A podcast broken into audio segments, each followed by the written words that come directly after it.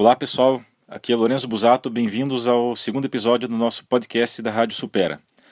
Vou começar falando sobre o meu livro Marketing e Criatividade Casos Práticos, que você tem a primeira edição disponível para download gratuito no gruposupera.com.br.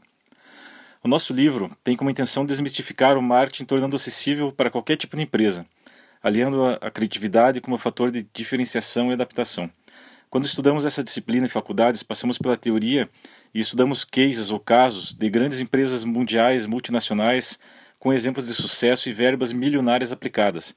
E quando paramos para pensar em nossa empresa, descobrimos um enorme abismo entre esses casos e a nossa realidade. Nós abordamos exemplos reais trabalhados por nossa consultoria, onde nós aplicamos ferramentas utilizadas por multinacionais, mas adequadas à realidade de cada empresa e de cada localidade onde realizamos nosso trabalho. É, na verdade, esse briefing é o início de qualquer ação mercadológica, independente do tamanho, do ramo ou da localização da empresa. No livro, nós começamos analisando a teoria do composto de Martin, os 4 Ps, e sua evolução para os 4 Cs, para embasarmos o nosso briefing de marketing, que é o início de qualquer ação mercadológica, independente de tamanho, ramo ou localização da empresa. Na sequência do livro, nós apresentaremos vários casos de empresas de porte de pequena a média onde aplicamos esses conceitos.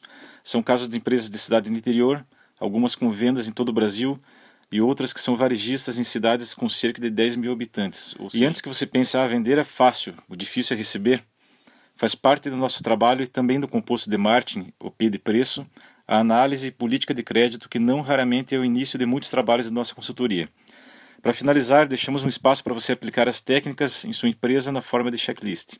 Espero que você leia esse livro, baixe o livro gratuitamente no nosso site e aplique os princípios em seu negócio. Acredito que tudo que estudamos ou participamos, desde palestras, cursos, revistas, deva ser traduzido para a linguagem prática, sistematizado e aplicado para nos beneficiarmos do tempo investido nesses cursos. Bem, vamos falar um pouco sobre a teoria dos 4 P's, o composto de marketing. Os 4 P's são compostos pelo P de produto, P de preço, P de promoção e o P é, em inglês que é place, que pode ser traduzido por distribuição ou ponto. Vamos ao primeiro P, produto.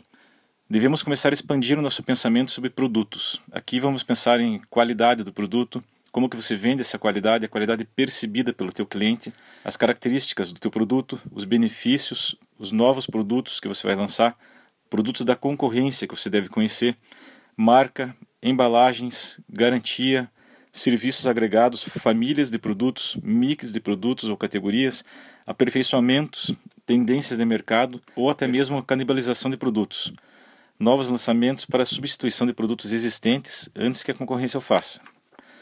Falando sobre o segundo P, preço. Hoje quem determina o preço é o mercado e para isso você deve estar sempre atualizado em relação à concorrência, senão você vai ficar fora do jogo. Além desse aspecto, devemos definir para quem vamos vender. Hoje no mundo vende-se Ferrari e também Fusca.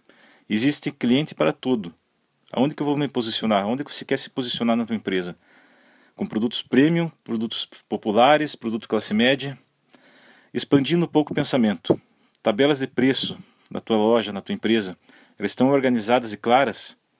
Descontos. Quem pode dar descontos e quanto? Qual é a alçada de desconto em cada nível de aprovação da tua empresa? Você pode automatizar isso pelo sistema. Identificação de preços, cartazes, etiquetas. É, no marketing nós, de varejo, nós falamos que produto sem preço não está à venda. O cliente perde o impulso de compra se tiver que consultar preços. A política de crédito da tua empresa, o que é necessário para vender a prazo, para abrir um cadastro para novos clientes e também para os atuais. Porque mesmo o cliente atual com cadastro aprovado, você tem que fazer uma revisão periódica de crédito. Terceiro P, place. Pode ser distribuição ou ponto. Se a tua empresa é uma indústria, provavelmente nós vamos traduzir place como distribuição, que significa logística, canais de cobertura, periodicidade de entrega. Se a tua empresa é varejo, vamos traduzir place como ponto. Expandindo o pensamento, vamos pensar no ponto tanto numa visão macro quanto micro. Na visão macro, aonde está localizada a tua loja, sua empresa, seu mercado, sua confecção, sua farmácia, seu posto de combustível? É, quais são as vias de acesso? O fluxo de veículos, o fluxo de pedestres. Existem varejos que dependem muito do fluxo de pedestres. Qual é a visualização externa da tua loja, por tanto por veículos, tanto por pedestres? Como está montada as suas vitrines? Aproveitando no nosso site gruposupera.com.br, você encontra o DVD Treinamento Prático para Vitrines, com várias dicas, tecnologias e técnicas para você tornar a tua vitrine uma vendedora da tua loja. Quais são as placas e como se utiliza essas placas de sinalização? Os luminosos, qual é a visualização tanto noturna quanto diurna da, da tua loja? Em que bairro está a tua empresa? Um bairro em crescimento? Num bairro nobre? Num bairro industrial? Onde estão os seus concorrentes? Uh, o teu estacionamento é importante para você? Coberto ou não coberto, monitorado ou não? Qual é a tua vizinhança, teu acesso fácil, por exemplo, teu, que tipo de esquina está a tua, tua loja? Existem três termos em inglês que eu vou ler para vocês aqui, que é o near corner, o far corner ou o mid block. Vamos traduzir near corner, traduzido por esquina perto, ou seja, aquela esquina onde você visualiza tanto a parte lateral quanto a fachada frontal da tua loja. Existe também a far corner, que seria a esquina longe, ou aquela esquina que você consegue visualizar no, no teu fluxo de, de, no fluxo da tua rodovia, somente a fachada frontal. A fachada, a fachada lateral, quando você passa por ela, você acaba não conseguindo olhar. Existe também o termo mid-block. Mid-block é meio de quadra, ou seja, só tem a fachada frontal para você poder divulgar a tua empresa. Na análise, antes mesmo de você implantar a tua, tua empresa, você tem que fazer toda essa análise de, de acessos, de visualização, porque isso pode influenciar muito. No ponto de, eh, de vista micro, vamos analisar o layout da tua loja, a localização das gôndolas, localização de caixas, os hot points, ou seja, pontos quentes onde as pessoas circulam mais e ficam mais tempo paradas, e também onde há grande visualização pelo cliente e consequente compra por impulso. É, como se utiliza iluminação na tua empresa, na tua loja? Quais são as cores que você utiliza? Cheiro. Estou falando sobre cheiro mesmo. Imagine você comprando perfumes em uma loja com cheiro de fritura, ou roupa com uma loja com cheiro de fritura. Não tem nada a ver, não combina. Hoje existem estudos e equipamentos também adequados para aromaterapia em comércio, especialmente desenvolvida para isso. E você pode notar que algumas redes de hotéis, cada uma tem uma identificação aromática. Isso no mundo inteiro. É, sinalização interna da tua loja. Como que você sinaliza departamentos da tua loja? Você procura facilitar a localização de produtos para o teu cliente? Isso a gente precisa fazer. A departamentalização também é muito importante. Banheiros, por exemplo. Um banheiro inadequado prejudica qualquer esforço de marketing. Eu tenho um artigo no meu blog que vocês podem acessar lá pelo site, gruposupera.com.br, que fala sobre banheiros em posto de combustível. O título do artigo é Banheiro também é marketing?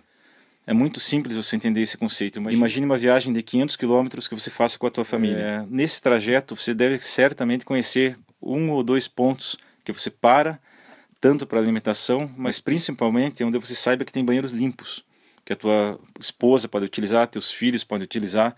Isso se torna um ponto de parada nessa rodovia. Ou seja, banheiro é marketing sim.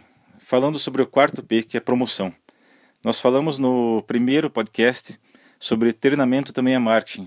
Então aqui é, no quarto P é grande confusão. As pessoas às vezes nos contratam para fazer uma consultoria de marketing, daí a primeira cobrança às vezes é: ah, vamos ter uma ideia, faça aí, Lourenço, uma, um marketing para nós.